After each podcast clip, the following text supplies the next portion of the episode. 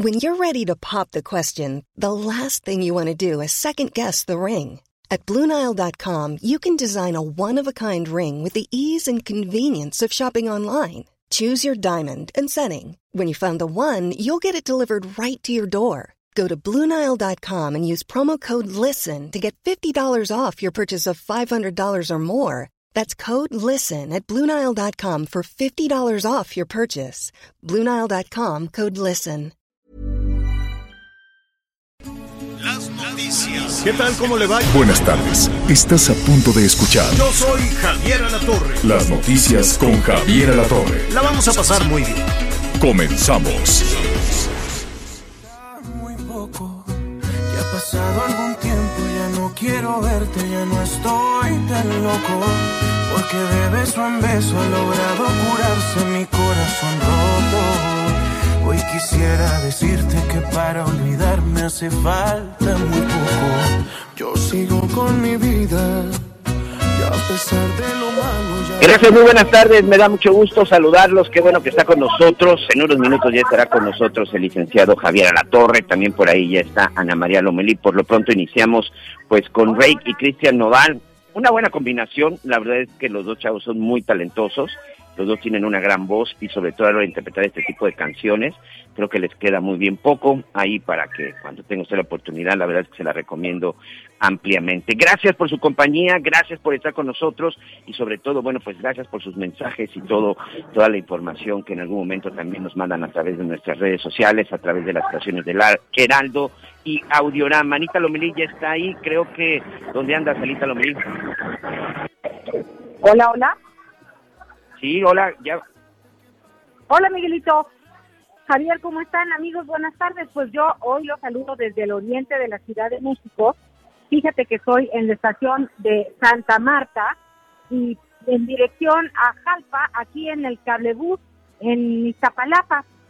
Estamos conociendo este movimiento muralista, algunos senderos seguros que se han que se han realizado y sobre todo platicando con la gente de cómo cambia, si sí cambia o no cambia realmente el asunto de la seguridad y muchos otros temas que se viven en Iztapalapa. Lo cierto es que muchas personas sienten como que animadas, parece mentira, pero este, esto les hace todo bien, ya estaremos platicando más adelante de esto, Miguel, porque pues hay información en desarrollo, pero pues no quería dejar de saludarlos desde el oriente de la Ciudad de México.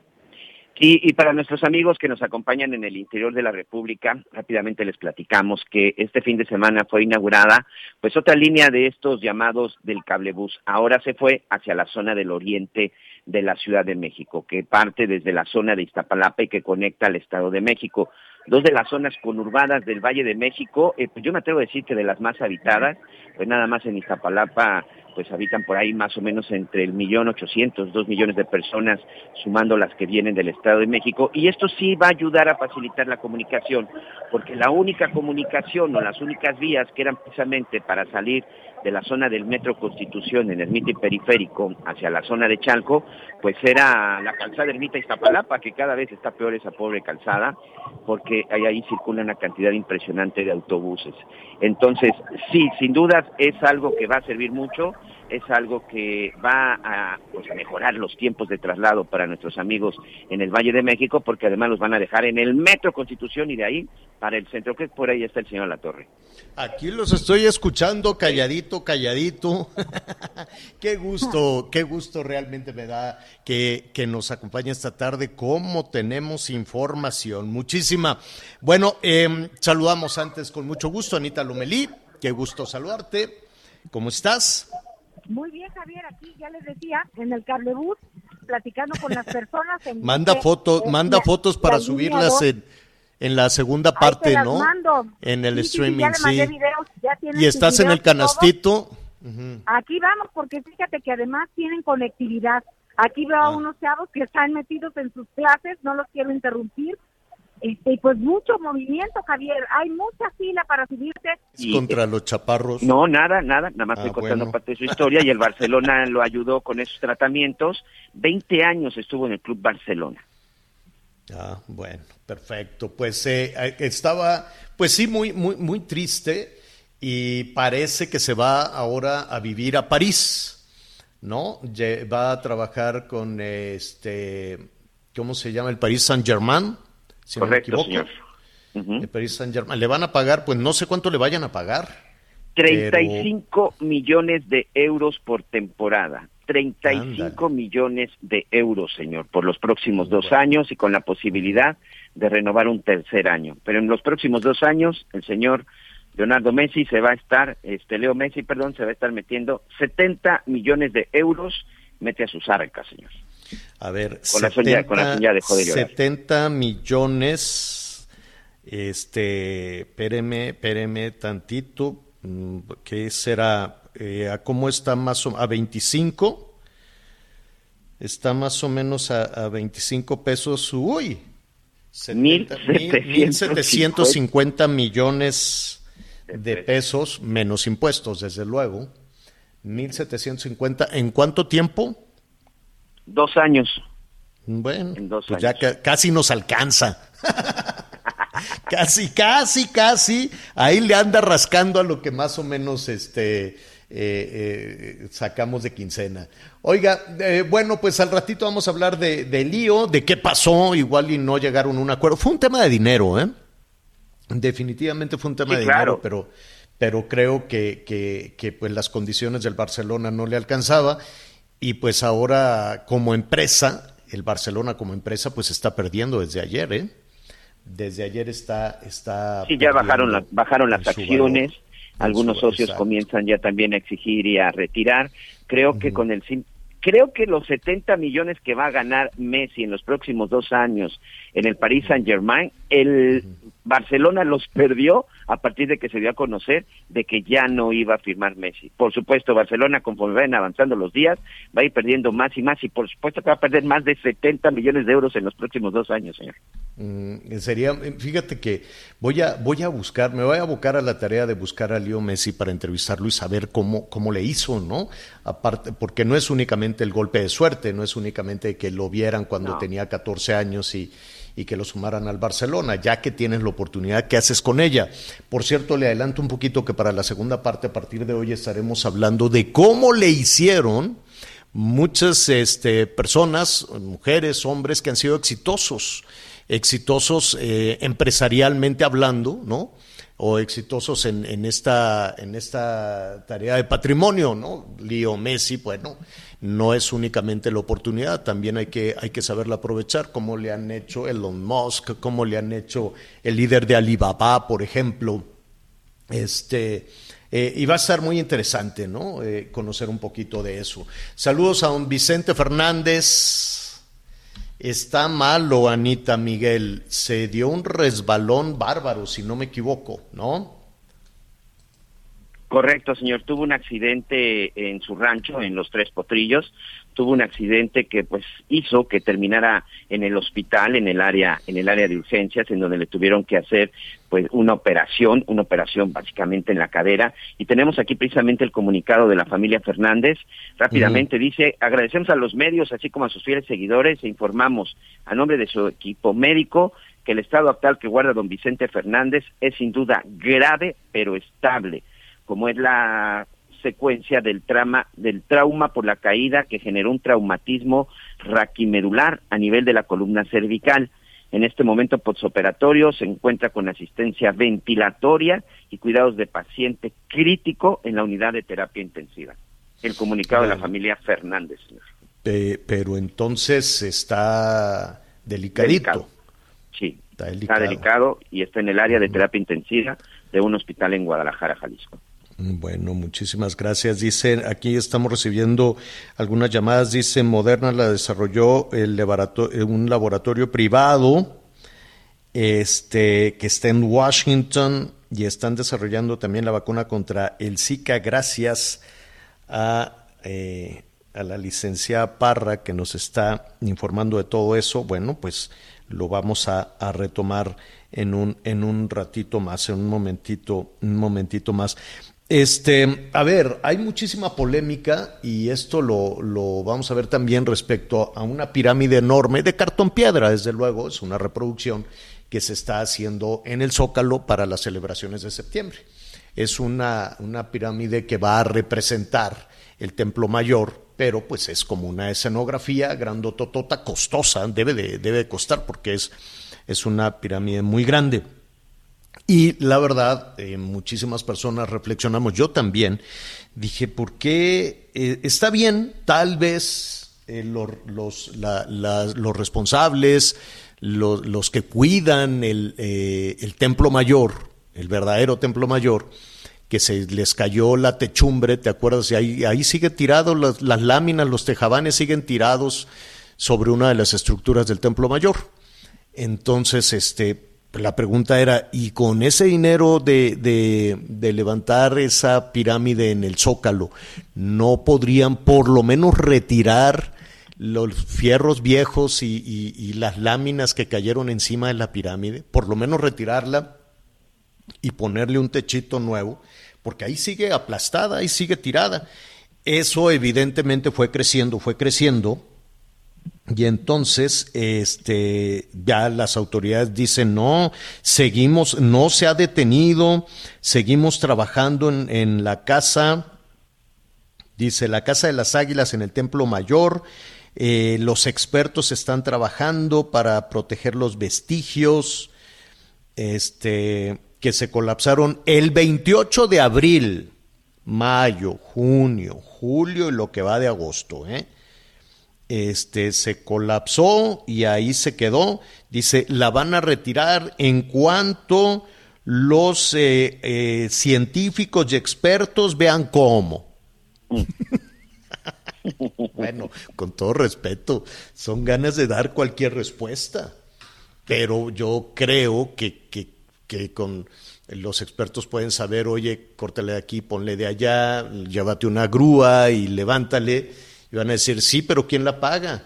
Oye, no, pues con el dinero que hay ahí en el cajón. No, es que ese dinero es para, para levantar la, la, la de cartón piedra, pues la, la pirámide que vamos a poner ahí en el zócalo. Y entonces, ¿con qué pagamos lo de la techumbre que se cayó y está ahí aplastando los vestigios? No, pues este, pues a ver, vamos viendo porque tenemos que cumplir para septiembre poner eso. En fin, elegir es renunciar, ¿no? Si usted elige poner una pirámide, una representación de una pirámide en el Zócalo, pues yo no sé si hay o no hay dinero para, para levantar la otra, la otra pirámide. Bueno, eh, déjeme decirle, le agradecemos todos sus, comentarios. Em, mire, hablando también de que elegir es renunciar, a ver, yo recuerdo que López Gatel, el subsecretario tan polémico, ha tenido pleitos con casi todos los gobernadores, o por lo menos con los gobernadores que no son de Morena, ¿no? Con la, con la gran mayoría. Con este Jalisco, con Guanajuato, eh, en su momento con Nuevo León, este, con varios, con varios gobernadores. Y a partir de, de, ahí, pues venían los conflictos, ¿no? Porque los gobernadores decían una cosa y López Gatel decía, no me importa, te vas a semáforo rojo, ya le como quieras y no sé qué. Em, yo recuerdo que en su momento para la toma de decisiones de los gobernadores era complicadísimo, las cifras eran absolutamente contradictorias, eran absolutamente contradictorias y la desesperación también de la gente y de los gobiernos de los estados decían, es que en la Ciudad de México dicen una cosa y la verdad es otra. Y entonces, ¿te acuerdas con aquella eh, célebre de no le haga caso a López Gatel, no? Y bueno, pero ya pero ya el presidente prácticamente dijo lo mismo, ¿eh, Javier? Me dio la razón. al tiempo, al tiempo me dieron la razón. Y sí, este, el presidente respaldó a Claudia Sheinbaum porque López Gatel da un color del semáforo, Claudia Sheinbaum da otro color del semáforo y la jefa de gobierno en ese momento, además del respaldo que ya recibió de, del presidente, abrió además la puerta para dejar de usar el semáforo en la Ciudad de México. Atención con eso, es información que está en desarrollo. Eh, la jefa de gobierno Claudia Sheinbaum dice que eh, debería de convertirse más en una especie de alerta nada más para los ciudadanos, como la alerta ambiental, ¿no? Cuando te dicen, no, pues está el ozono, está muy contaminado, este, ¿no? Em, y reiteró, esto está sucediendo ahorita, que no es posible cerrar. Dijo, no hay manera de cerrar, no es posible este, cerrar la economía, dejar a la gente sin dinero, dejar a la gente sin ingresos. Em, la, la, economía no lo resistiría más. Entonces, pues es casi, casi parecido, ¿no? Aquello, ¿te acuerdas cómo echaron a andar todos los bots y todos los robots? Sí, sí, sí, bueno, Pero pues ahí está prácticamente un año después, ahí el... Un año después me hicieron caso. Ahí, tenemos, tenemos la declaración, señor, ¿eh? Si gusta. A ver, vamos a escuchar lo que dijo esta mañana el presidente. No hay diferencias de fondo. Ya se decidió, porque corresponde al gobierno de la ciudad, que se tiene semáforo naranja y eso es lo que se está llevando a cabo. Entonces, hay que darle su lugar a la gente. El pueblo es mayor de edad no hay que estarlo tutelando y mucho menos estarle diciendo, está prohibido esto o no hagas esto. Nada por la fuerza, todo por la razón y el derecho. Y claro que hay discusión en el gobierno, hay discrepancias en todos lados del gobierno, ¿eh? y está permitido, no está prohibido, porque es un gobierno democrático, no es un gobierno autoritario. Bueno, eh, eh, ahí está. Este sí me llama un poquito la atención. Bueno, es el respaldo, el respaldo definitivamente del gobierno federal, el respaldo del presidente a Claudia Sheinbaum y ya veremos qué es lo que qué es lo que sucede con lo con lo del eh, semáforo, si se sigue aplicando, si no se sigue aplicando y esto evidentemente le resta le resta eh, puntos en en, digamos que en las vencidas que va jugando López Gatel con los eh, gobernadores, ahora incluidos los de Morena. Entonces, la jefa de gobierno, Claudia Sheinbaum, aseguró que no hay un debate con la Secretaría de Salud, pues cada quien tiene sus indicadores. Dice, pues ellos tienen los suyos, nosotros los nuestros, aunque considero que los del gobierno de la ciudad son mejores que los, las mediciones son mejores. Ya le estaremos ahí eh, retomando también ese tema. Vamos ahora a Yucatán. Qué eh, situación tan terrible la que aquí hemos, eh, em, hemos descrito, hemos vivido, le hemos dado seguimiento a la muerte de un jovencito, de José Eduardo Ravelo. José Eduardo Em, pues un jovencito muy entusiasta que estaba apoyando a, su mamá y que fue detenido por cuatro policías. Eh, y cuatro policías que sin motivo aparente, ¿por qué cuatro policías pueden detener a un jovencito de 20, 23 años? Y aunque, y, aunque hubiese estado cometiendo alguna situación irregular, no, no hay ninguna justificación, ninguna, ni que sea actitud sospechosa, que sea, ninguna justificación para la tortura, para el abuso y para el asesinato de este, de este jovencito. La situación se detonó precisamente porque la mamá de José Eduardo eh, está clamando justicia y buscó y buscó hasta, hasta donde pudo, hasta donde sus fuerzas le alcanzan para que sean sancionados los verdugos de su hijo. La señora María, yo le agradezco muchísimo la comunicación. Muy buenas tardes, señora. Buenas tardes. Ha sido una verdadera pesadilla lo que, lo que se ha vivido. Antes de, preguntarle, si usted nos permite, de conocer un poco de lo, de lo que sucedió, em, primero, eh, antes de eso, yo le quiero preguntar, la están escuchando algún nivel de gobierno eh, estatal o federal? Aquí donde me encuentro. Sí, la están escuchando, la están atendiendo, le hacen caso, le, le dicen eh, eh, que le darán seguimiento a, a, la denuncia que usted está presentando.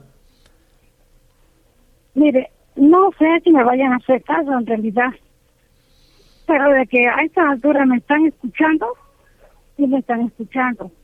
Estoy hablando, me estoy refiriendo al hecho de que yo estoy pidiendo ayuda públicamente. Porque hasta ahorita el gobernador del estado no ha dado la cara.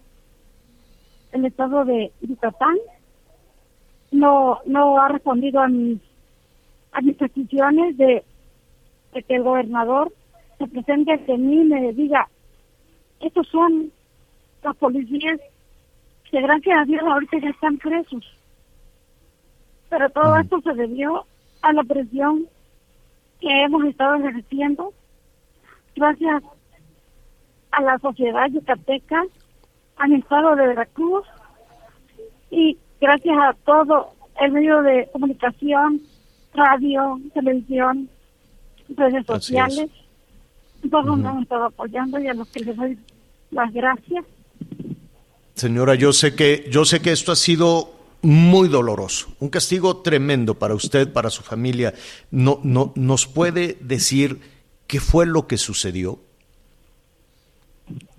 Mire, el día 21 de julio, que a mi hijo le pasó algo que a nadie se le, a nadie le debería, debería de pasar. Él me habla el 22 de julio y me dice, mamá, me pasó un caso muy feo. Digo, ¿qué te pasó, hijo?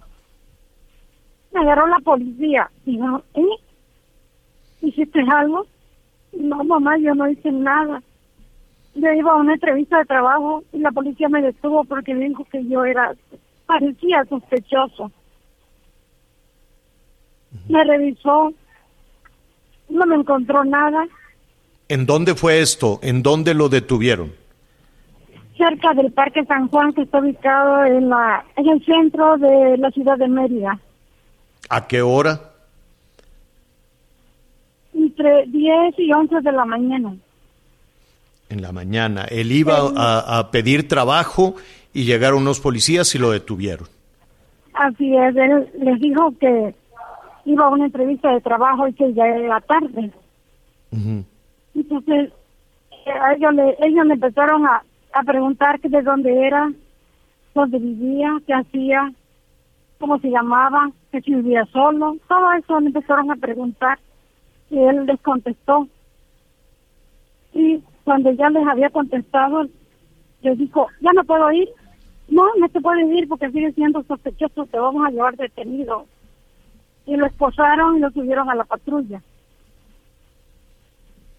Luego, ya estando ahí, le quitaron los pantalones y uno de los policías se le subió arriba y lo violó junto con nosotros que estaba con ellos también. Luego se empezaron a dar vueltas y vueltas y vueltas y lo pasaron de un vehículo a otro. Ya, ya lo habían golpeado, ya lo habían violado ella no recuerda si lo subieron a un, si lo metieron a un cuarto o un pasillo, no, no me supo decir. Y ahí el mismo policía que primero lo violó le, le dijo como él no podía caminar porque ya iba golpeado. Levántate, dice, o quiere que te vuelva a dar. Y en ese momento lo volvió a violar junto con los otros policías que también estaban ahí. Eso fue lo que me narró mi hijo por teléfono. Hay detenidas, hay, hay detenidas cuatro personas, cuatro policías de la corporación de, de Mérida. ¿Son los, usted considera que esos cuatro policías son los únicos involucrados en este crimen? No, por supuesto que no. Con la narración que mi hijo me dio, no fueron nada más cuatro, fueron más de u ocho personas, ocho hombres que se ensañaron con mi hijo.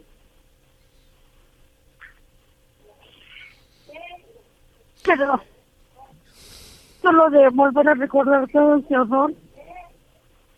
¿Qué- no puedo qué- evitar la ¿Quién, ¿Quién atendió médicamente a su hijo? ¿En qué momento?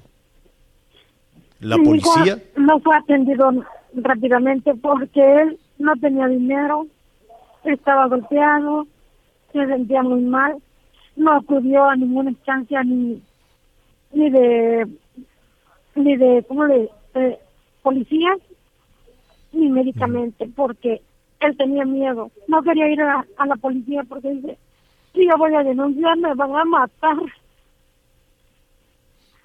Y al hospital tampoco fue porque no tenía dinero. Entonces les dije, entonces, espérame que voy a ver cómo yo te ayudo desde aquí. Nadie en Mérida, nadie en Mérida atendió a su hijo, ninguna persona. No, sí.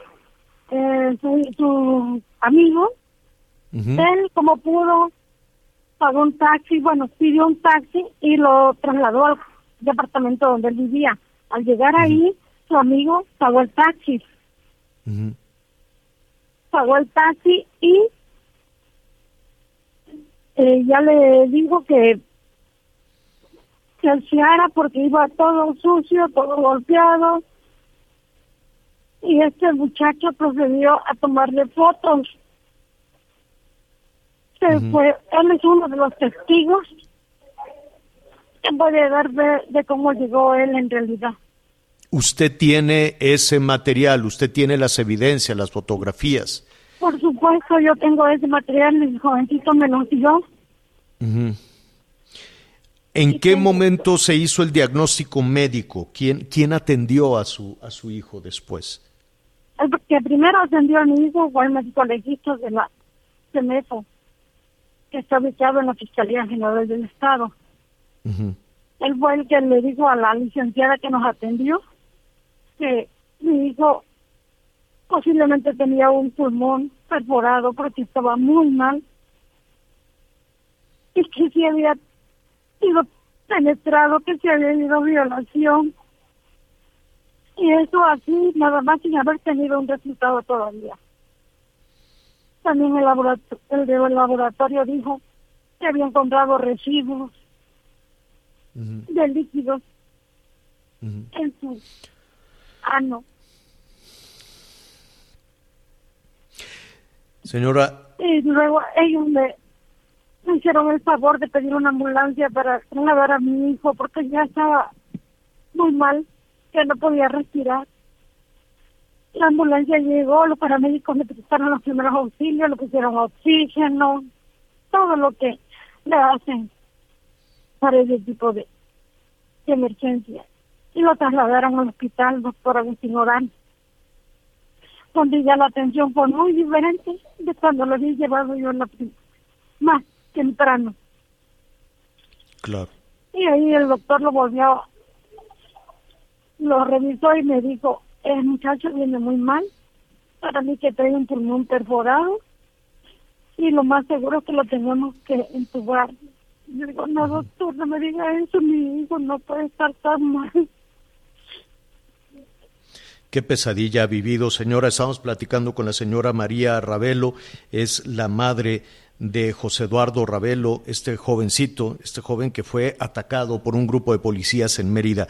La fiscalía allá en Yucatán dice, anuncia que estos, eh, que la Policía Estatal de Investigación ejecutó ya cuatro órdenes de aprehensión. Usted nos dice que no es suficiente con eso. ¿Qué estaría usted esperando por parte de las autoridades o por parte del gobierno de Yucatán?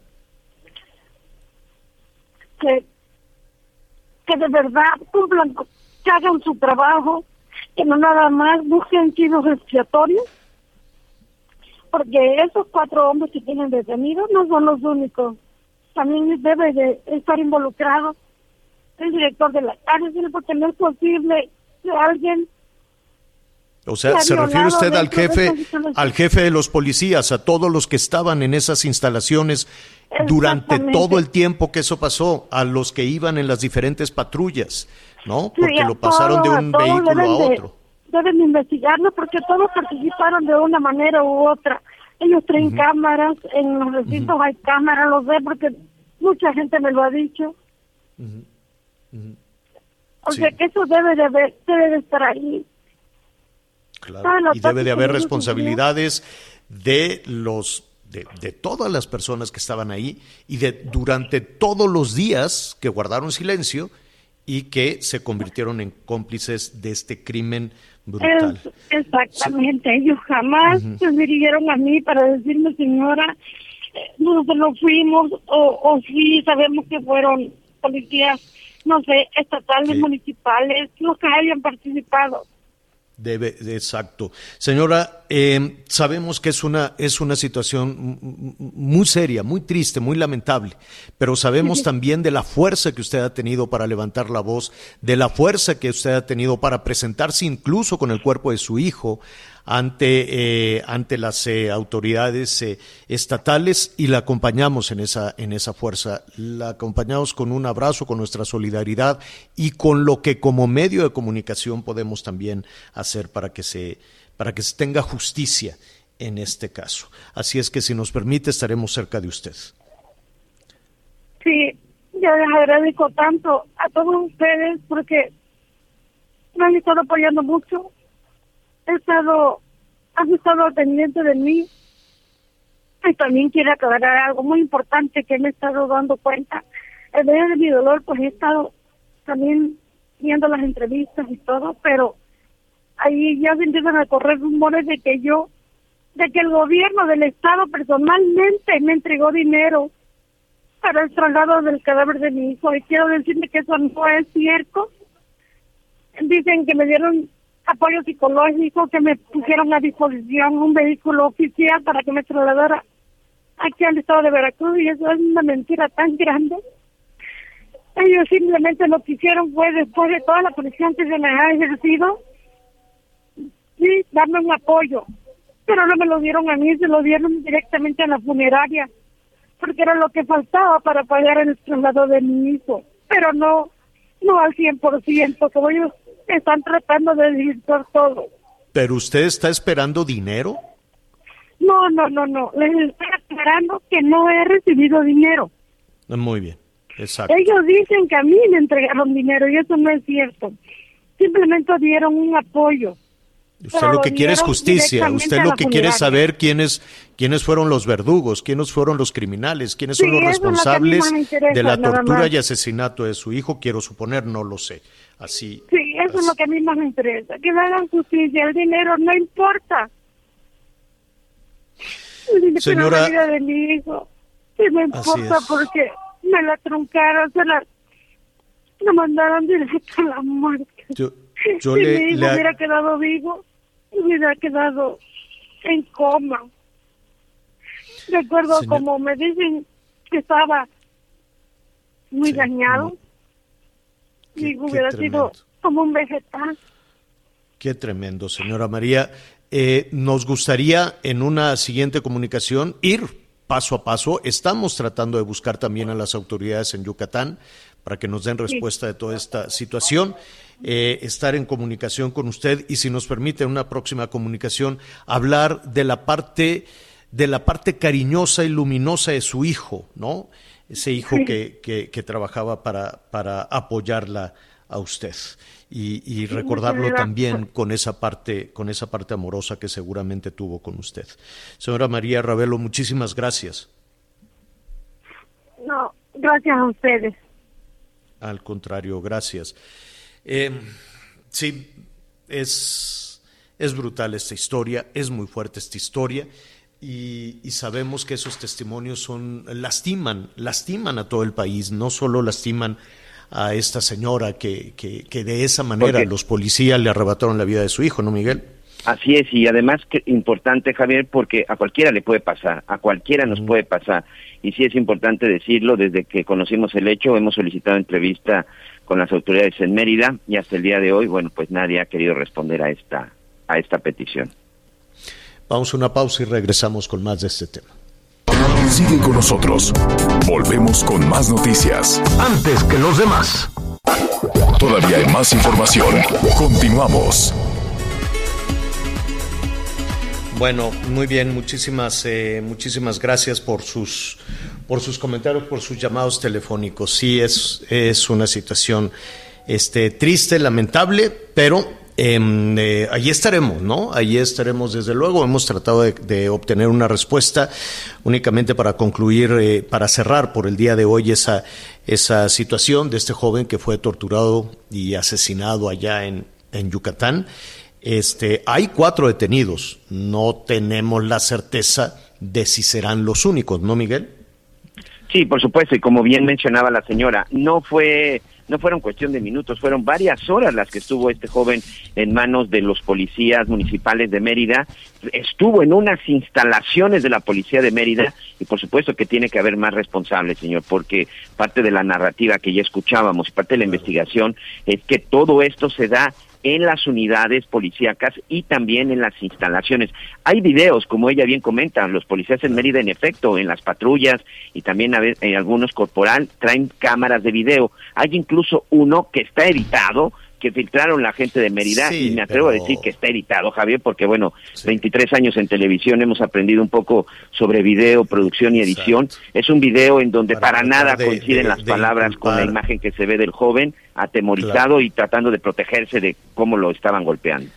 Claro, y tratar de, inculparlo de, alguna manera. Qué terrible. Y la otra situación que nos dicen nuestros amigos que nos están escuchando allá en Yucatán, a quienes les agradecemos desde luego su, su compañía, es em, saber si, si esta es la primera ocasión en que estos eh, agentes de policía cometen esta, este crimen sí, y, creo que y sí creo que es muy importante que ya alguien salga a dar la cara.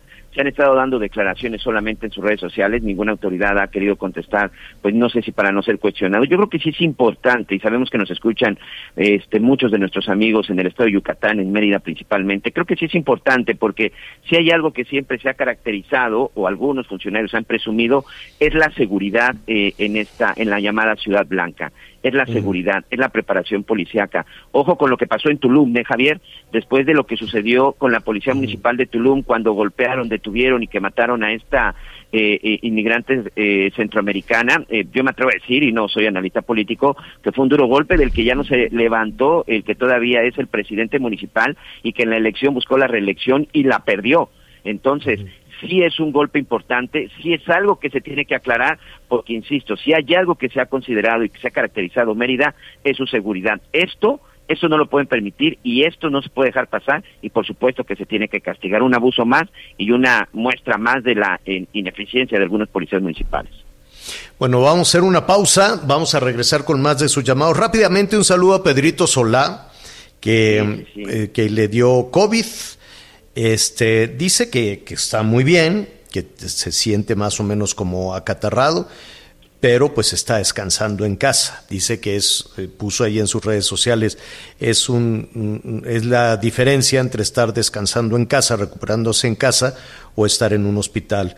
Y vacunado, este, porque Pedrito Sola decía, ya tengo las dos vacunas y solamente ahorita estoy contagiado, tengo COVID. La importancia también, señor, de vacunarse, hay que vacunarse. Sí, sí, hay que vacunarse.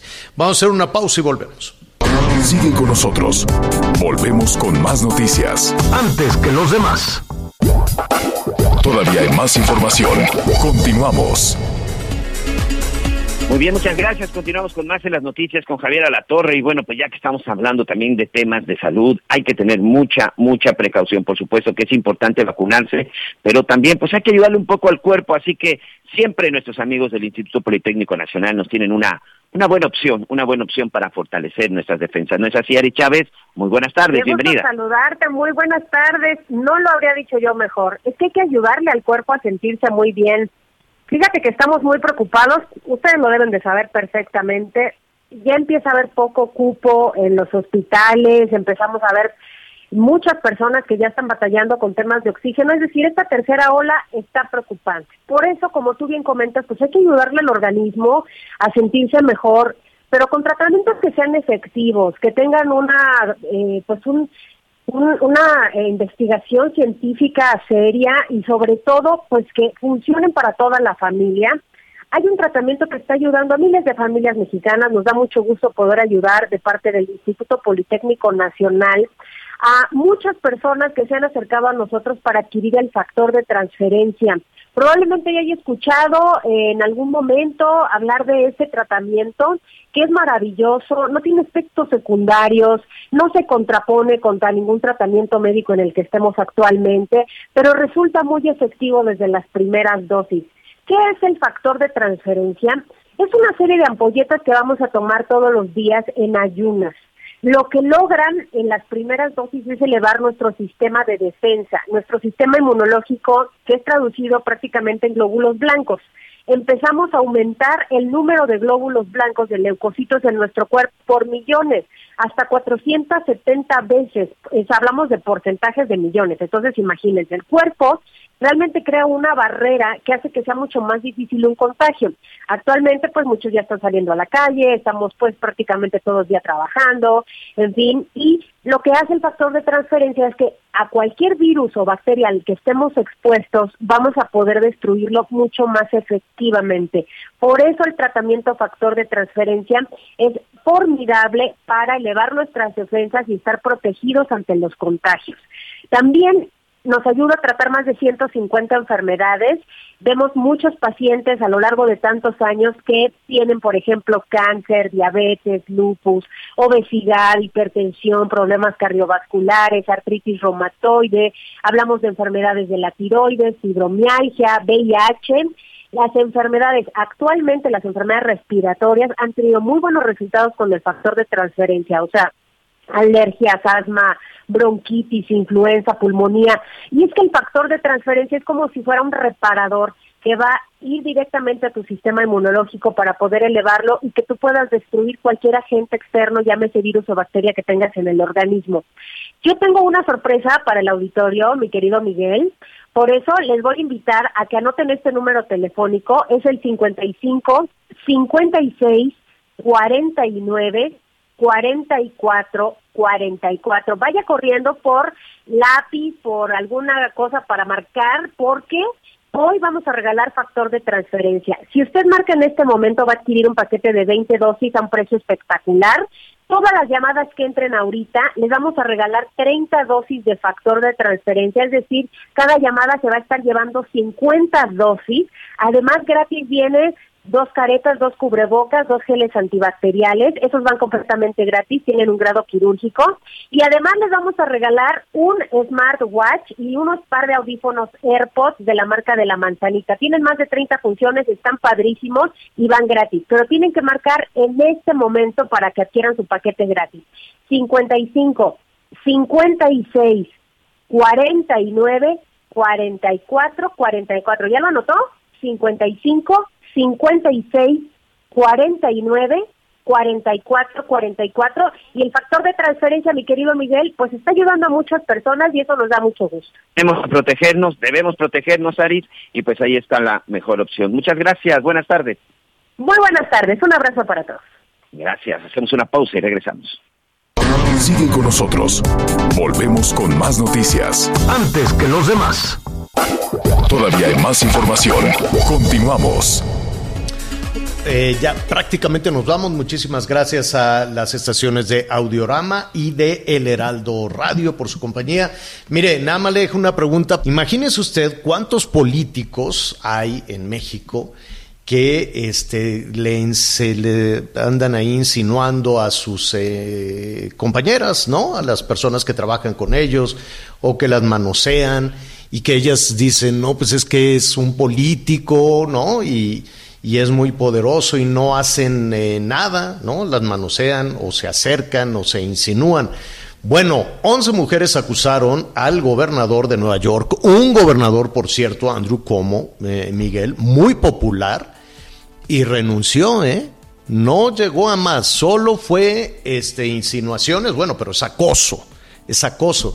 Yo me quiero imaginar cuántos políticos acosadores en nuestro país realmente hay denuncias contra un diputado que nada se, ha logrado hacer todavía. Pero en fin, eso lo vamos a retomar en un momentito, en un momentito más, Miguel. Así es, señor. Vámonos, gracias al Heraldo Audiorama.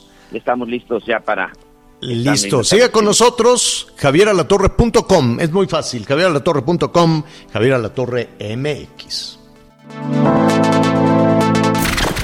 Gracias por acompañarnos en Las Noticias con Javier Alatorre. Ahora sí ya estás muy bien informado. Heraldo Radio. Planning for your next trip? Elevate your travel style with Quince. Quince has all the jet setting essentials you'll want for your next getaway, like European linen premium luggage options, buttery soft Italian leather bags, and so much more. And it's all priced at 50 to 80% less than similar brands. Plus, Quince only works with factories that use safe and ethical manufacturing practices. Pack your bags with high-quality essentials you'll be wearing for vacations to come with Quince. Go to quince.com slash trip for free shipping and 365-day returns.